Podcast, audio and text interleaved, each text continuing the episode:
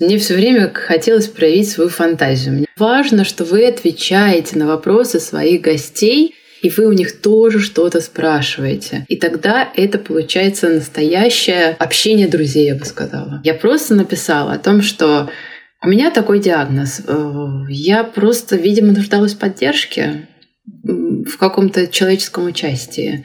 И э, я больше не могла держать это в себе, это просто ворвалось наружу. Если есть Лера с тяжелым заболеванием, которая радуется солнышку и снимает, я не знаю, бабочек, то у меня сегодня тоже, наверное, настроение замечательно, может быть, правда? Вот, то есть здесь э, конка больным, ну, честно говоря, особое внимание, я бы даже так сказала. Я знаю, что это пройдет, и что будет новый день. И этот новый день, скорее всего, подарит мне радость. Но радость мне подарит только тогда, когда я ее сама захочу в нем увидеть.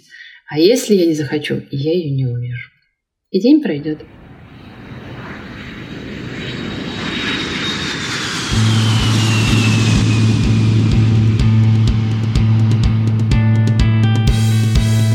Привет всем родившимся и пригодившимся здесь и там. Это подкаст об эмигрантских зигзагах судьбы. Где родился, там не пригодился. Сегодняшний выпуск особенный. Он самый длинный, но при этом самый легкий в монтаже. В гостях Лера, птица Феникс. Почему? Лучше бы вам дослушать подкаст до конца. Лера, откуда и куда вы приехали и почему это случилось? Привет и доброго дня. Я приехала из солнечного и прекрасного Севастополя. Переехала я в Австрию и живу здесь уже с 2003 года, а переехала сюда, когда мне было всего лишь, всего лишь 21 год. Занесло меня сюда по двум причинам. В общем-то, я думала здесь учиться, но э, когда так получилось, что я еще познакомилась с молодым человеком, который э, причем познакомились мы вообще с ним в Киеве, э, который э, в это время работал в Киеве. Я пыталась поступить там на психологический факультет, ну и мы стали встречаться. А потом мы поженились, и я переехала в Австрию, и здесь еще и начала в общем-то, и учиться, как и планировала. То есть, получается, вы вместе с этим молодым человеком сюда и переехали, в Австрию? Да, да, совершенно верно. То есть он временно работал, и он меня пригласил и сказал, что давай оформим наши отношения уже официально. Очень здорово. Вы учились в Австрии на какую профессию? В Севастополе я училась на психологическом факультете. Почти, кстати, закончила, но вот переехала, и здесь я обучалась э, по специальности менеджмент туризма. Стала мастером в менеджменте туризма. И мне все время мечталось, так как я, видимо, все-таки большой мечтатель, что я вот, знаете, как э, возьму с, с такой вот саквояж, как Мэри Поппинс, и менеджер туризма — это нечто такое вот волшебное, которое человек открывает зонтик, берет саквояж и летит себе по всему миру и странствует. Какие у меня были романтические представления об этой профессии. Вот а, у Андерсона, помните, там Оля Лукоя приходил зонтиком, и эти странствия уже в самом зонтике были. Да, я бы хотела, чтобы так было, но так, к сожалению, не вышло.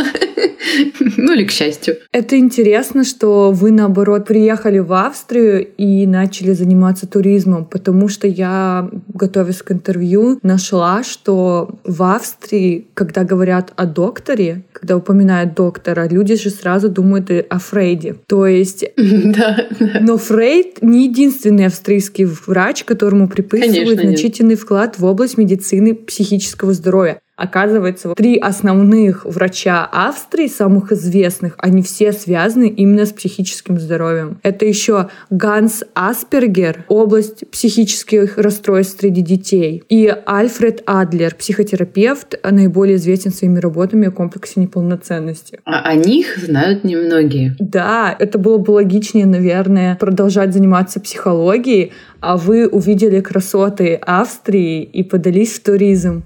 Да. Да, я всегда мечтала путешествовать, ну, наверное, как многие из нас. Психология, скажу вам честно, то, что я изучала в Севастополе, там нагрузка была совершенно незначительная, и меня, ну, честно сказать, не зацепила. То есть, когда вы учитесь на платном факультете, не сейчас, но в лохматой 90 это было по-другому. То есть мы, скажу откровенно, ну, ничему не учились. И поэтому я ничего в этой профессии не поняла. И честно сказать, вы вот прямо вывели меня на эту мысль, что я бы сейчас э, продолжила бы обучение именно вот на психологическом факультете. Я об этом думаю, но немного изменили жизненные обстоятельства, но я верю в то, что у меня это получится. У меня даже есть такой план почти. Мне кажется, если есть план, то все точно получится. И тем более в прошлом уже вы начинали это делать. Уже база заложена. О туризме, получается, да, так разговор начался. Все думают о том, что если учишься на факультете туризма, это сразу же путешествия, поездки и так да, далее. Да, а да. что угу, такое факультет угу. туризма в Австрии и чем вы занимаетесь после окончания вашего обучения? Откровенно говоря, вы, даже получив хороший диплом, приличный диплом, э, сделав MBA и так далее, все равно должны будете начинать с самых низов. Что делала я? То есть рассчитывать на то, что вас возьмут в какую-то фирму, вы откроете зонтик, э, раскроете и полетите, ну, это, наверное, придется годами. А, потому что все, что вас ждет без опыта, потому что, естественно, когда вы заканчиваете университет, вы опыта еще не накопили, вас ожидает, ну, работа на ресепшн, например, в отеле, то, что делала я, а, работа в кеттеринг-фирмах. Да, легко очень попасть туда, то есть не проблема найти работу, но рассчитывать на какую-то высокую должность, ну, не получится, пока вы вот этот бэкграунд, вот этот опыт не получите. Я работала на ресепшене, я работала распорядителем банкетов, я работала супервайзером, я работала в продажах в тех же самых отелях, э, в сетях гостиниц э, и так далее. Потом я даже работала уже непосредственно менеджером, туристическим менеджером в одной австрийско-русской фирме. Вот, то есть я занималась тем, что заказывала нашим клиентам отели, составляла план поездок и так далее, и так далее. Я даже умудрилась поработать директором небольшого отельчика, пансиона, я бы сказала, на 32 комнаты во втором, отеле, во втором районе Вены. Тоже очень интересный опыт, но вот как опыт, да, но мне не, не откликнулось. То есть мне все время хотелось проявить свою фантазию. Мне хотелось сделать что-то самостоятельное, внести какие-то свои да, предложений корректуры, в общем. Ну, то есть мне вот, мне хотелось чего-то, вот творчество, да, мне хотелось творчества. Я поняла, что зонтик раскрыть меня пока не получится и полететь везде. Но вот тяга к творчеству у меня была всегда. И поэтому я решила все таки в конце концов поступить и окончить курсы экскурсоводов в Вене. И я в 2019 году сдала все экзамены, получила лицензию, немножечко поработала, и, как мы все эх, знаем, грянул этот самый, не будем говорить в суе, даже никакое название, потому что уже все от этого устали. И пока что вот я год уже, считай, сижу без работы. Довлатов однозначно в свойственной ему манере писал о работе экскурсовода или гида, помните? Да, да, да. Да, и он там говорил о том, что в работе экскурсовода нету никакой фантазии. Это заученные из раза в раз фразы, года, какие-то вот эти даты всеми любимые, точное название локаций, фамилий и, и так далее. Почему? Как такая разница? Как строятся ваши экскурсии, что это как-то по-другому? Ну, вы знаете, мне очень-очень жалко все таки Вдовлатова. Это один, это один из моих любимых писателей. И мне очень, правда, искренне жаль, что ему так не повезло с экскурсоводами.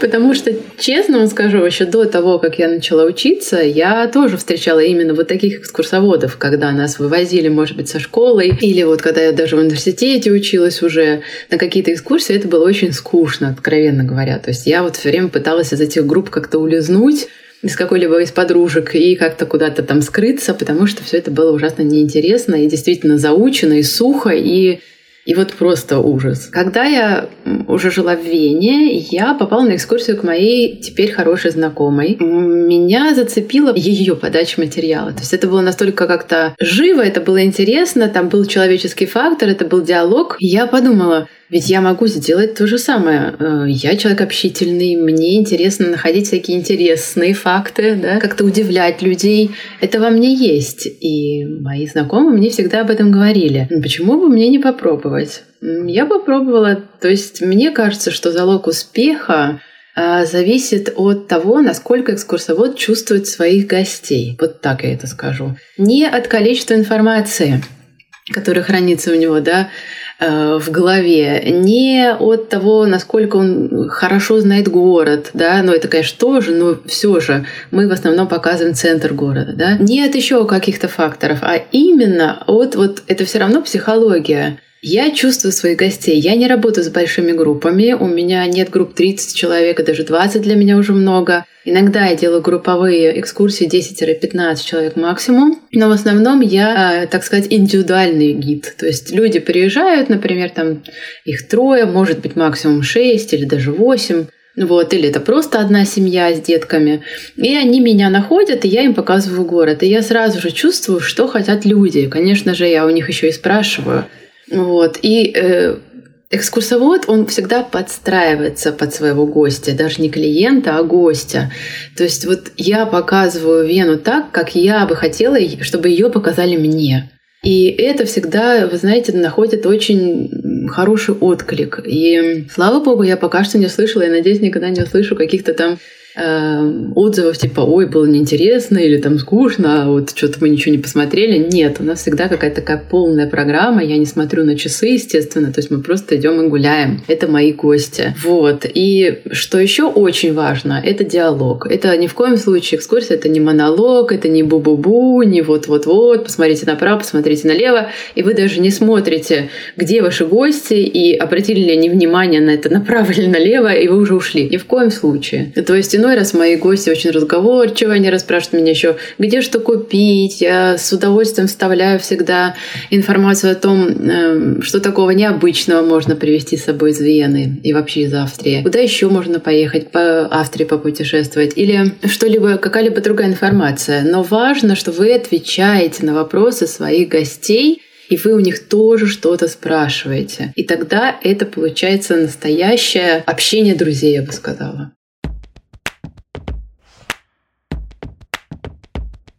А с чего началась Вена для вас? Я училась в Верхней Австрии. Верхняя Австрия — это одна из девяти федеральных земель Австрии. И это, ну, в общем, полтора часа на машине от Вены. И когда я отучилась, в общем, туризм, меня русский язык и так далее, я здесь не пригодилась именно в Линце.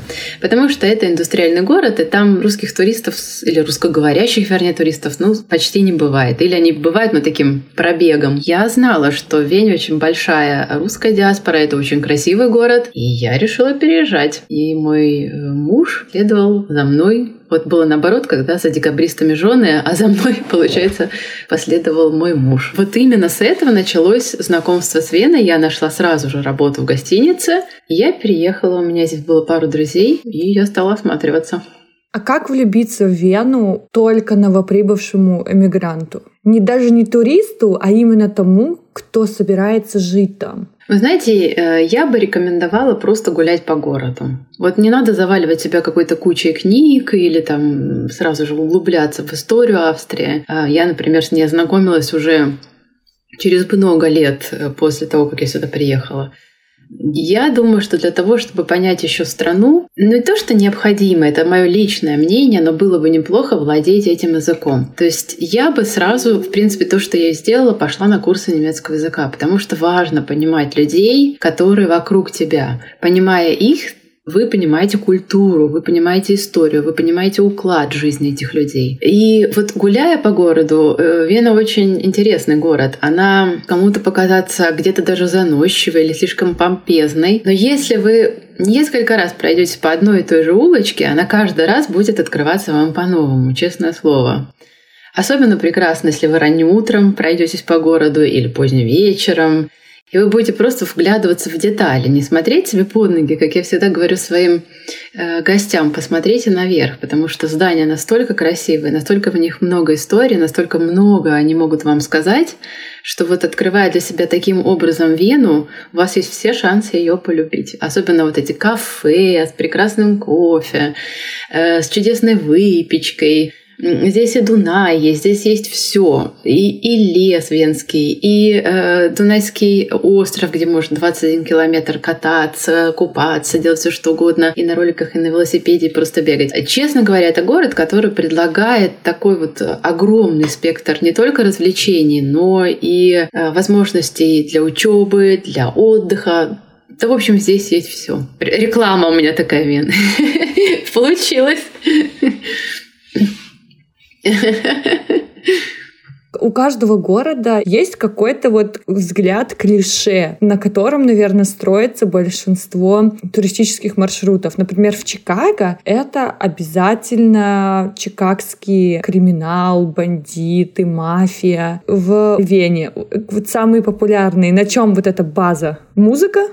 Вы знаете, база — это даже не музыка. У меня есть отдельная экскурсия «Музыкальная Вена», но э, самая популярная экскурсия все таки это имперская Вена. Потому что центр города, он, естественно, вас приветствует вот этими зданиями в стиле барокко, э, вот этой прекрасной лепниной, наличниками над окнами. В общем, мы прогуляемся по Хофбургу, это бывшая зимняя резиденция правящей династии Габсбургов. Э, почти 700 лет, э, ведь все таки здесь правили Габсбурги, и все кричит о вот этой роскоши, о монархах, и поэтому все таки главная тема — это Имперская вена. И вторая очень интересная тема, которую я всегда даже э, смешиваю друг с другом. Например, мы делаем имперскую вену, а я делаю такие вставочки из старого города. Естественно, ведь Вена город древний. Есть здания, фундаменты которых э, уводят нас аж в 12 век и даже раньше. И я по этим вот улочкам с маленькими низенькими зданиями провожу тоже экскурсии. Потом раз огромная церковь, в которой вроде бы как неприметно заходите, а там прямо вот и, и роскошь. Опять мы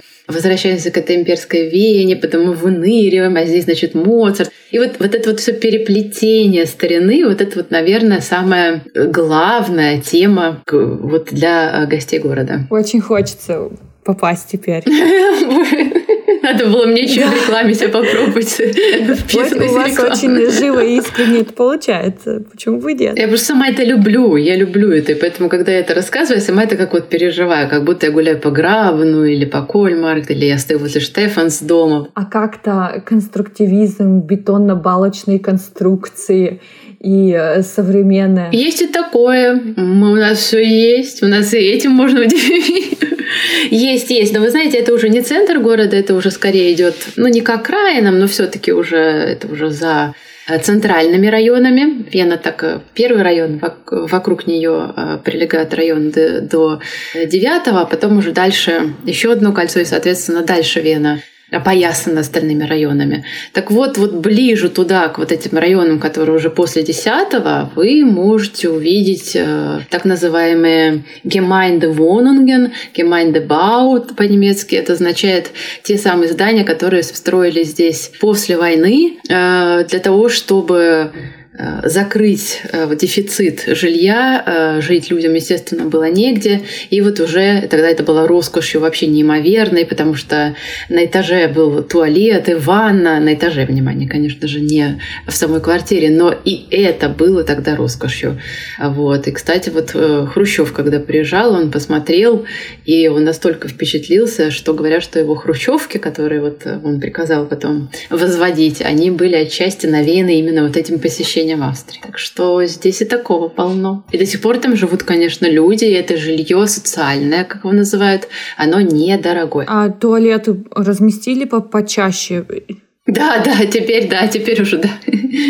Ваша страница в Инстаграме — это ваша профессиональная страница, это как продвижение ваших экскурсий, и люди находят вас именно благодаря этой странице, или вы используете сайт Airbnb. Как вас найти, если, например, я приехала в Вену? Вы знаете, меня очень часто находили именно через Инстаграм, чему я, кстати, немало удивлялась, потому что страница у меня тогда была не то чтобы даже и раскручена как это сейчас принято называть. У меня было, по-моему, там 600 подписчиков, сейчас их почти 3000, потому что я занималась страницей. Тогда у меня на это не было времени. Но у меня, конечно же, есть и мой сайт, и в Фейсбуке я тоже есть. Угу. Но в основном все-таки это мой сайт, где вы можете просто напрямую оставить мне заявку.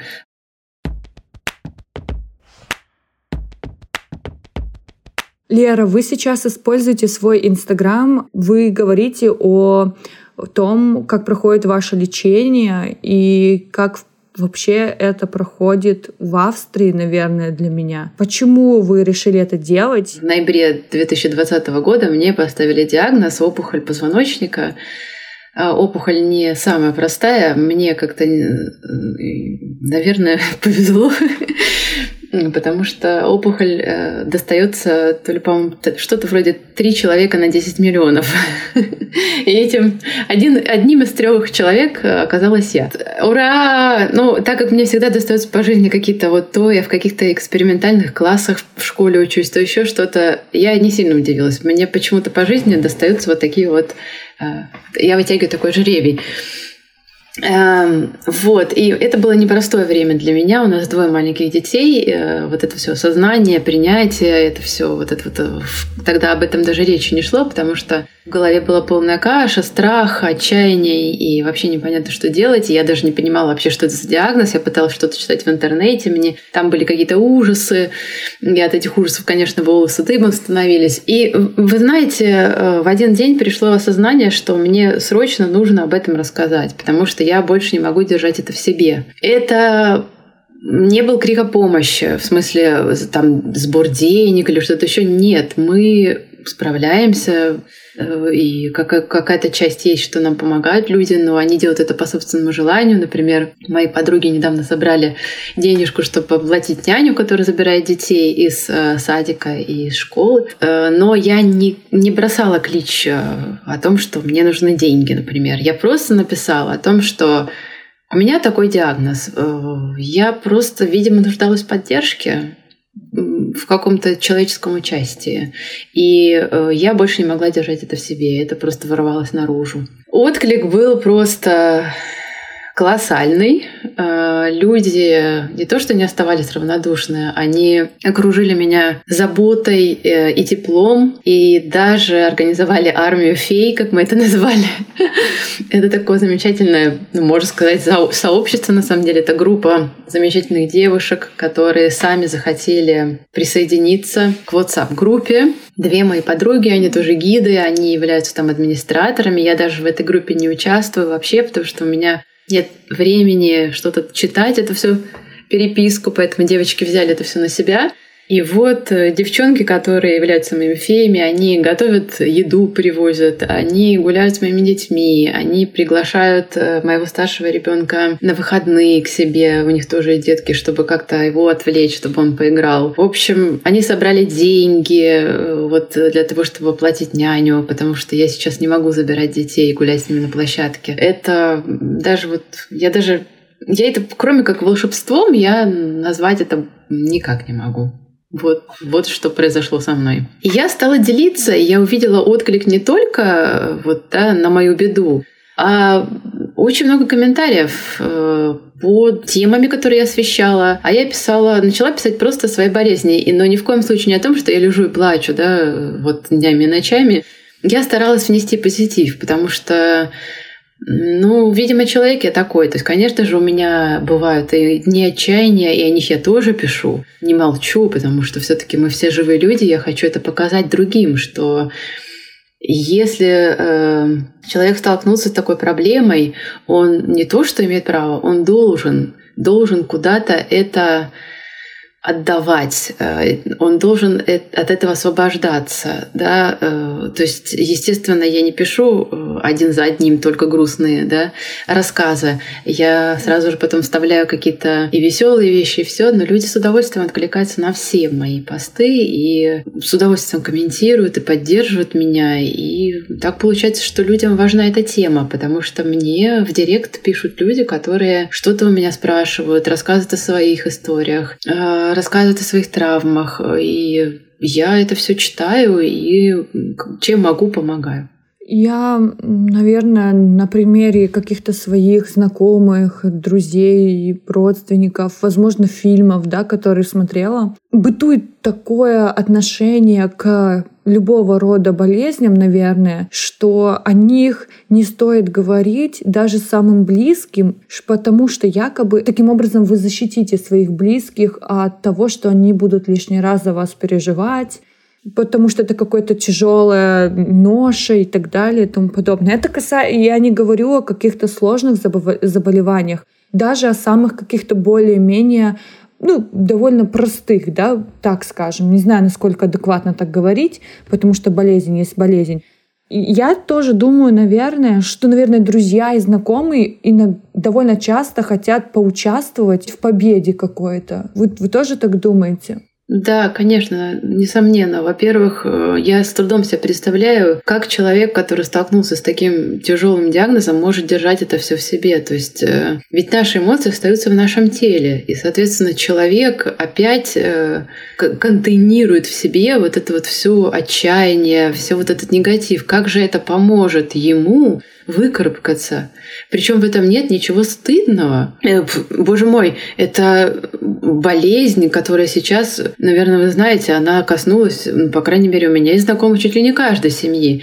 И у меня в семье тоже э, было это заболевание. И вообще, то есть не то, что об этом нужно говорить, а об этом необходимо говорить. То есть и, естественно, были люди, которые от меня даже отписались, когда я начала писать. Не то, чтобы сильно много их было, но они были. И вы знаете, я их тоже понимаю. Я ни в коем случае не виню их и не говорю, вот они неправы. Не хочется читать о чужом, ну не горе, но какой-то чужой борьбе, о болезнях, хотя я пишу это в общем-то, не то чтобы прям с каким-то отчаянием, но все равно. Но большинство людей осталось, и эти люди никуда не уйдут. Они ждут э, моих постов новых, они ждут новостей они поддерживают, они рядом, то есть и они тоже пишут, это здорово, что ты делишься. И даже если это неприменимо к человеку, и он, слава богу, здоров, то каждый человек находит в этом что-то для себя. И если есть Лера с тяжелым заболеванием, которая радуется солнышку и снимает, я не знаю, бабочек,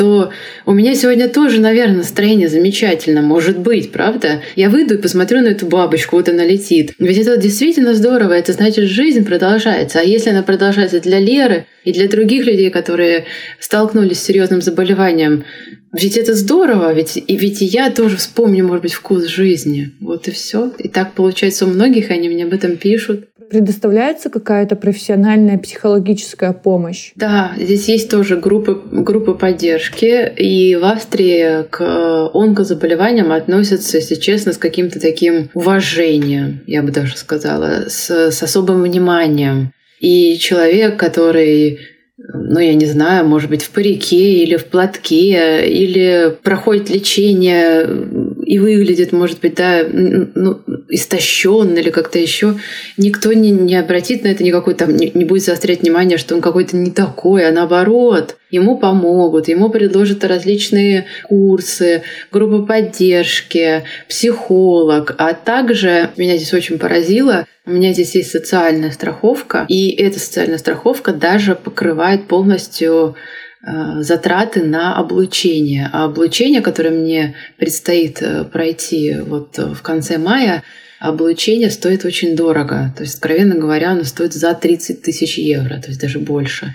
И это все покрывается государством, считай, страховкой. Вот. И даже покрывается то, что э, мне придется ездить этот час от Вены и мне положен специальный транспорт, который будет меня возить туда и обратно. Вот, я сейчас в процессе э, оформления бумаг для того, чтобы мне это все получить, но это более чем реально. Вот, то есть здесь э, к больным, ну, честно говоря, особое внимание, я бы даже так сказала. И уважение к тем, кто борется, тем, кто идет, тем, кто выздоравливает. Это слово борьба. Для кого-то это борьба, для кого-то это путь. Это не важно. Но да, этих людей, к этим людям проникаются, и никто не смотрит на них ни в коем случае, как на каких-то изгоев, или да ну и что тут такого, или молчи, сидя своей болезни. Нет. Но есть еще тема частной страховки. Если человек столкнулся с таким непростым, например, заболеванием, как у меня, то здесь обязательно нужна частная страховка. И это опять же мое личное мнение. Вы можете лечиться и без нее, это не проблема. По социальной страховке вам положено все равно и палата, и врач. Но при этом врача себе вы выбрать не можете. И в палате вы будете лежать с тремя, с двумя человеками, то есть понятно. Мне после операции, мне уже прооперировали опухоль, скоро я начну облучаться. Мне было важно, что после операции я буду находиться одна в палате, потому что я не воспринимала никакие ни звуки, ни, ни запахи, ни голос, ничей. То есть я смотреть долго на что-то не могла Все было это мне очень тяжело, и там лежать в палате, где еще два или три человека, и у них работает телевизор, это для меня было, честно говоря, уму непостижимо, плюс у меня были очень сильные боли. Это э, полагается, вот одна местная э, палата, только если у вас есть частная страховка. Меня оперировали, я бы сказала, лучшие из лучших, все они заведующие своими отделениями. Нейрохирург, э, глава своего отделения, э, челюстно-лицевой хирург, глава своего отделения, лор, глава своего отделения, соответственно, заведующие. Все они профессора, естественно. Это все люди, которые да, тоже работают с частными страховками. Кто бы прооперировал по социальной страховке? Ну, прооперировали, конечно, но, честно говоря, с моей проблемой довериться мне какому-то врачу, у которого нет э, с, с моим типом опухоли опыта, для меня было очень опасно. Я не представляю себе, как бы это тогда закончилось. Потому что когда мы даже брали биопсию, мы планировали 10 минут, я пролежала там час, потому что ее не могли даже достать, эту несчастную опухоль. То есть вот об этом я тоже хотела рассказать слушателям, чтобы они понимали, что если это какое-то, ну, более или менее, да, излечимое такое заболевание, перелом, ну, я не знаю, да, то, конечно, социальная страховка покрывает и большую часть, и э, не проблема. Мне, например, э, э, социальная страховка покрывала все МРТ, компьютерная томография, все анализы, это все я вообще ничего там не платила. Но касательно операции, это все только частная страховка.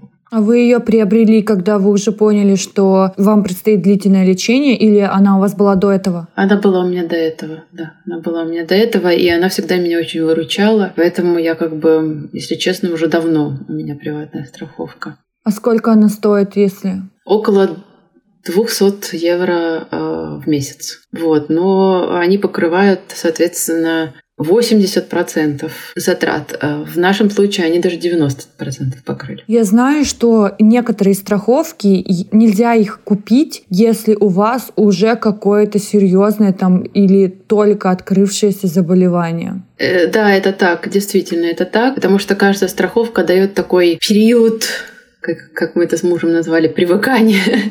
я застрахована со своим мужем вместе.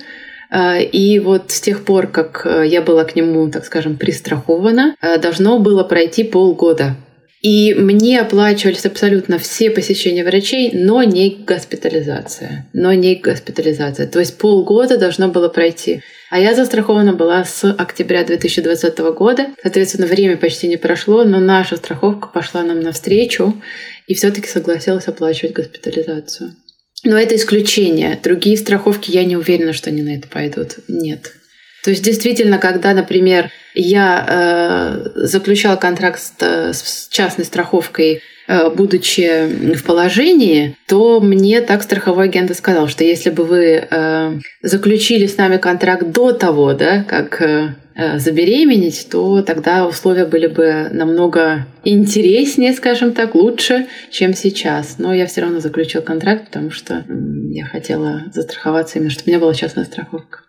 А как у вас диагностировали заболевание? Это было какое-то базовое осмотр или с чего это началось? Вы знаете, что-то что в этом роде. Вот вы сказали базовый осмотр. Эм, дело в том, что меня начали беспокоить э, боли в области шеи, затылка-шеи, скажем так. Это были не сильные боли, и они появлялись только ночью. И именно поэтому, когда они появились, где-то, может быть, год назад, я от них отмахнулась. Они прошли, просто, просто прошли. И я подумала, ну, подушка неудобная, еще что-то. У меня дочь тогда была совсем маленькая. То есть я как-то вот ну, как мы это умеем, да? Ой, да заживет, ой, да мне дальше бежать, ой, у меня работа, у меня действительно было много гостей города, я работала, много заказов, ну, и я побежала. Когда уже грянул первый локдаун и второй локдаун, и я тут все ходила и стенала, что работы нет, и ужас, и кошмар. И когда уже объявили у нас третий локдаун, я уже не знаю, как у нас сейчас по счету, я сказала, все, теперь я иду обследоваться ну, обычное обследование, то есть сдать кровь, что-то там. И у меня болела спина. И болела она у меня совершенно нигде шея, а болела она меня в поясничном отделе. А так как я бегала, я люблю бегать, меня это смущало, потому что, ну, надо же провериться. я просто совершенно случайно в последний момент решила обследовать шейный отдел. Я пришла к терапевту, сказала, дайте мне, пожалуйста, направление. У меня замечательный терапевт, слава богу, который сказал, а давайте еще и шею проверим. Я сказала, ну, ну ладно, давайте. То есть вот, знаете, вот нет худа без добра. Говорят, локдауны, локдауны, кошмар, ужас, и я то же самое, локдаун, и канцлер у нас, непонятно, что делается, и кошмар, кошмар. И вот, пожалуйста, что сделал для меня, можно сказать, локдаун.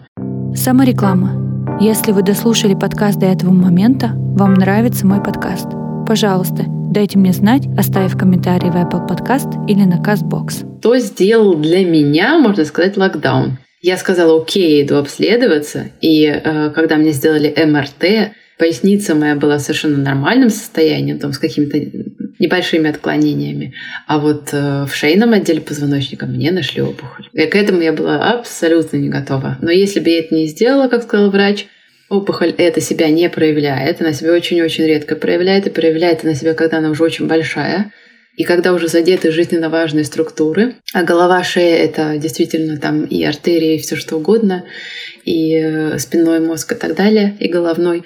А, и мне сказали просто, что вам очень повезло. Вам очень повезло, что вы сделали сейчас МРТ, и э, с вашей опухолью можно работать как-то по-другому можно выявить ее или нет? Каким-то анализы? Это пальцем в небо, да? Никакие анализы вообще никак. И даже если бы вы пошли и сделали, ой, сделаю рентген позвоночника, рентген позвоночника опухоль не обнаружил бы. Только МРТ. МРТ — это дорогостоящее обследование, которое, естественно, просто так никто делать не пойдет. Всего тела? Все, да, всего позвоночника. Всего позвоночника здесь стоит около тысячи евро. Я не думаю, что человек, который просто захотел обследоваться, пойдет э, делать себе МРТ всего позвоночника за тысячу евро. То есть, но все равно я хотела бы призвать наших слушателей, что если вас что-то беспокоит, Пожалуйста, э, в общем, не пускайте это на самотек, а идите и обследуйте это. Я никого не пугаю ни в коем случае, но вот э, вы сами слышите, какая история сейчас у нас звучит. Если бы я вовремя не пошла, было бы намного хуже. Вот так. А опухоль у меня на самом деле аж 10 лет, мне сказали. 10 лет. Ничего себе. Очень медленно растут. И они себя никак не проявляют. Но не будем пугать наших слушателей подробностями, а то они там уже даже переключились бы. Не переключайтесь. Да нет, все будет хорошо с ними. Потому что самое важное, мне кажется, это опыт лечения и выздоровления как у вас это распланировано и как это проходит. Приведу статистику небольшую, опять же, для наших слушателей.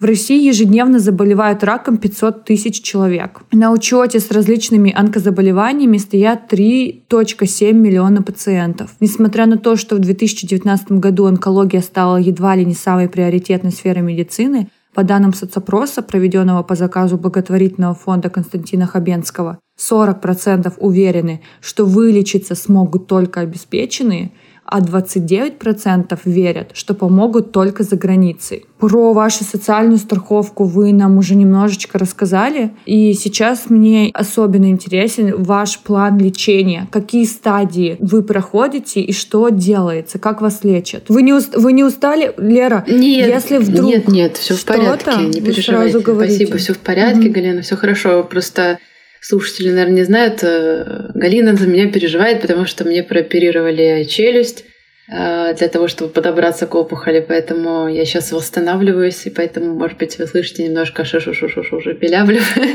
вот, поэтому, если я долго говорю, я действительно устаю, но сегодня я не говорила почти, поэтому я запаслась силами для интервью. По плану лечения. План лечения, в общем-то, довольно-таки прост. Сначала мне сделали биопсию, подтвердилась моя опухоль. Потом меня отправили на операцию. Операция была через пару месяцев, то есть она состоялась 26 февраля этого года.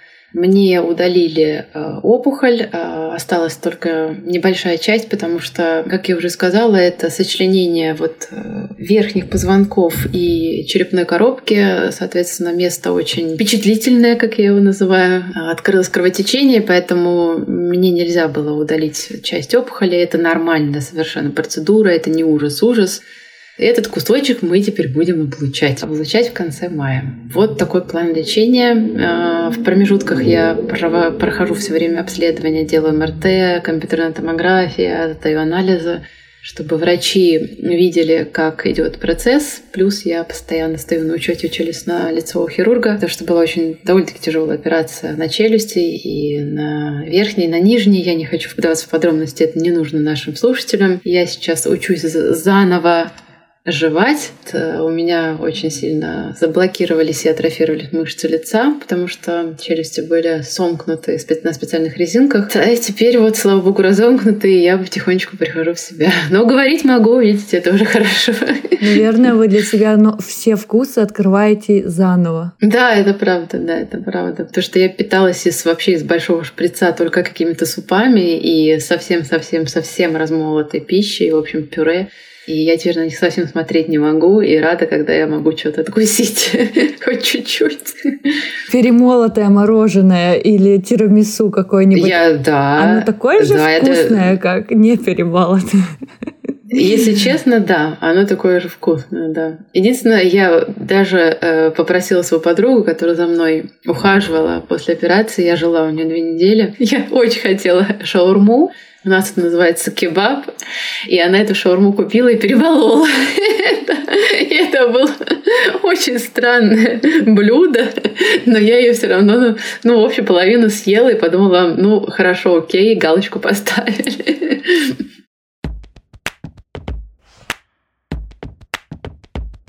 Вы говорите о себе, наверное, той называете себя неудержимой и неистовой. А сейчас как бы вы себя описали вот в этот сегодняшний момент?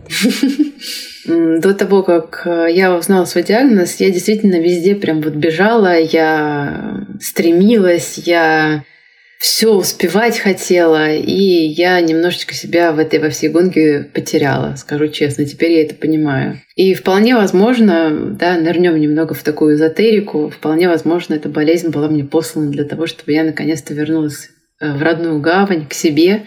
И сейчас жизнь моя не то что размеренная, а она вот просто чуть ли не пенсионерская, потому что, скажу вам честно, у меня просто даже сил нет у моего тела, чтобы вернуться вот вот, вот, это вот, вот эти вот все достижения, достигаторства, которое было до этого, и у меня больше на, э, к этому совершенно нет никакого стремления, нет желания, слава богу. То есть я уделяю много времени себе, я, наверное, перечислю все те методы, которые знаем мы все. Это и медитация, это прогулки, это замедление, это какая-то да, рефлексация. То есть вот э, это то, чему мне, оказывается, нужно было научиться, чего мне так не хватало. Не знаю, на свою болезнь, несмотря на то, что было и очень больно, и будет еще неприятно, так как облучение меня ждет, я все-таки смотрю на нее как на второй шанс, на эту болезнь. Да, на второй шанс. Не знаю. И об этом я пытаюсь сказать миру, и мир меня слышит, и мир меня в этом поддерживает. То есть у меня нет ни одного подписчика, который бы мне писал какой-то вот, знаете, там открытый хейт или а чего это ты тут придумываешь? Или там вот я просто знаю, что некоторым девочкам, которые тоже больны а, онкологией, а, пишут какие-то вообще мерзости. У меня, слава богу, таких людей нет. Я очень этому рада. То есть блокировать мне никого не приходится.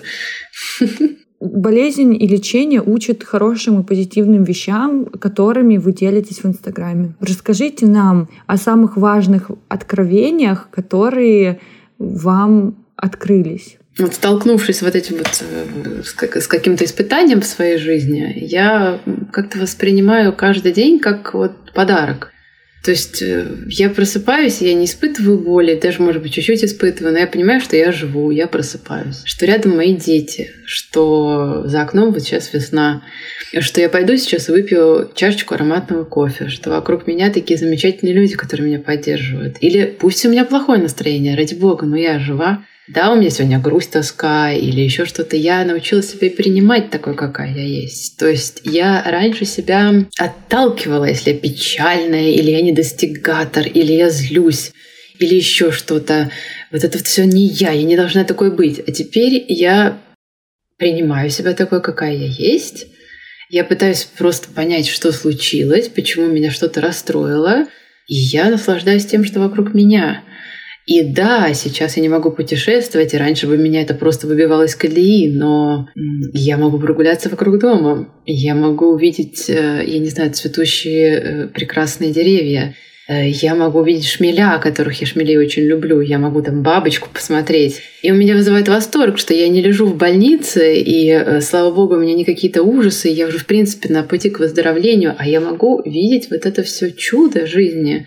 Это звучит, может быть, сейчас немножко как вот э, может быть, для кого-то странно, и кто-то послушает, скажет, господи, боже мой, вот мне там опять бежать надо, а надо про своих бабочек. Совсем не странно. Скажу вам честно, что вот в этих бабочках мне открылся смысл нашей жизни. То есть, э, если вы не смотрите вовнутрь себя, если вы не принимаете себя, если вы себя не любите, если вы себя загоняете, если вы стремитесь только за внешними достижениями, то, к счастью, вас это никакому не приведет. Не приведет.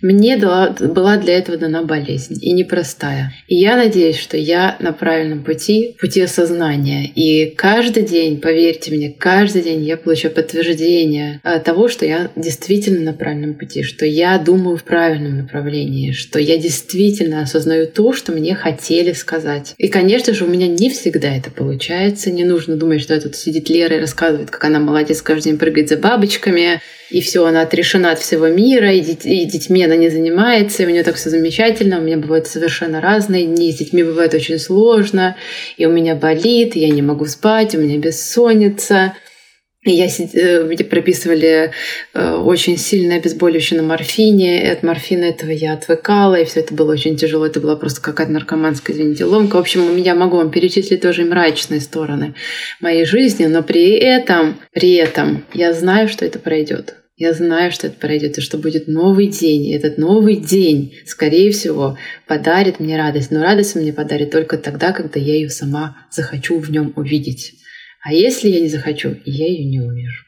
И день пройдет. Я стала больше обращать внимание на себя, и я много работаю теперь именно с тем, чтобы обратить наконец-то внимание на свои эмоции, на свои чувства, на то, чего я по-настоящему хочу от жизни, на то, почему во мне живут вот такие эмоции, которые во мне живут, на то, чтобы успокаиваться, на то, чтобы замедляться, на то, чтобы начать наконец-то себя любить, потому что этого во мне вообще не было, как оказалось. Я даже в зеркало на себя, в общем-то, смотреть не могла, только если накрасилась.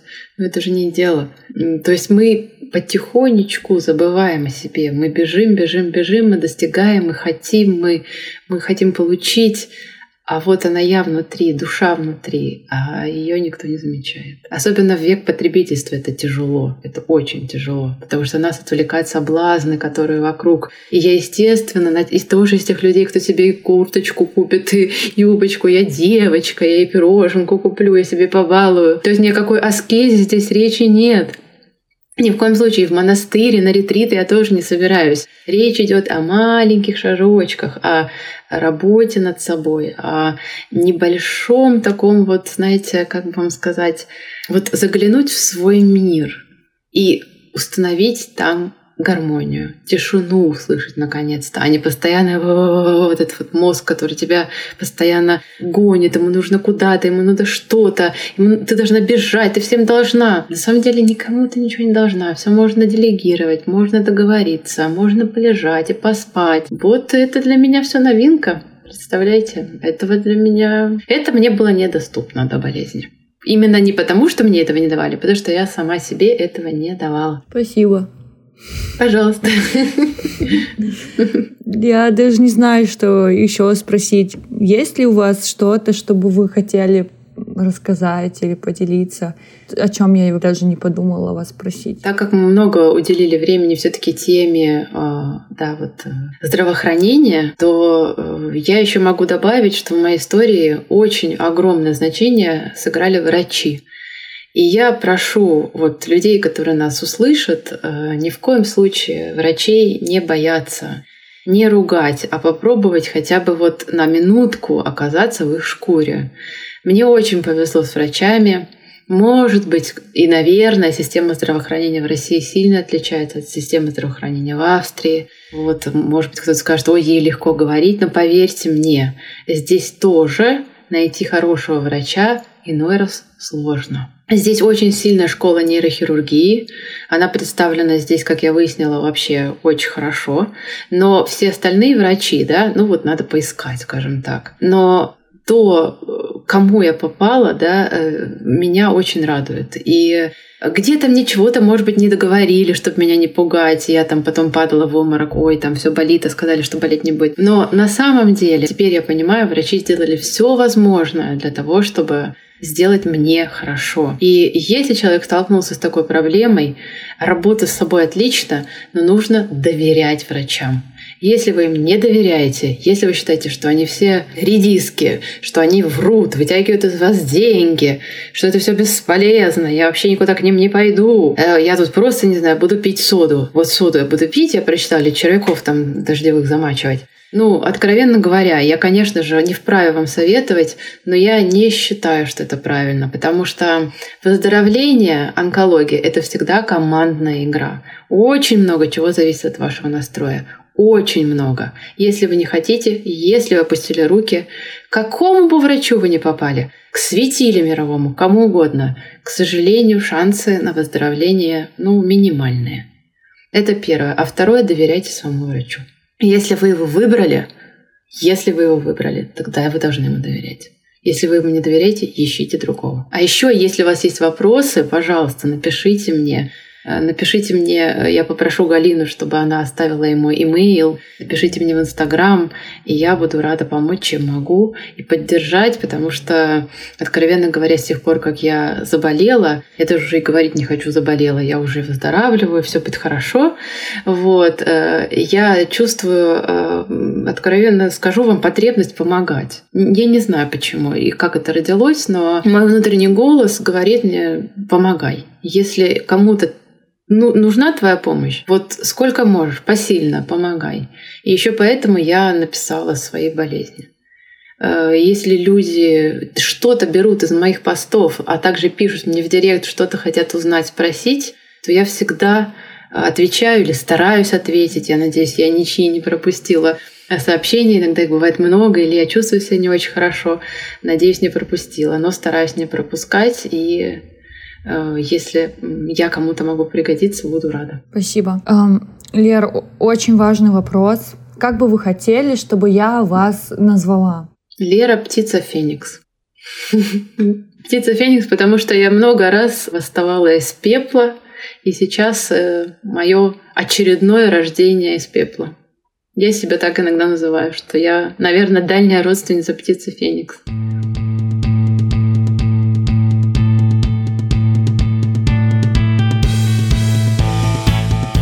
Это был подкаст «Где родился, там не пригодился». Лера и я благодарим вас за внимание.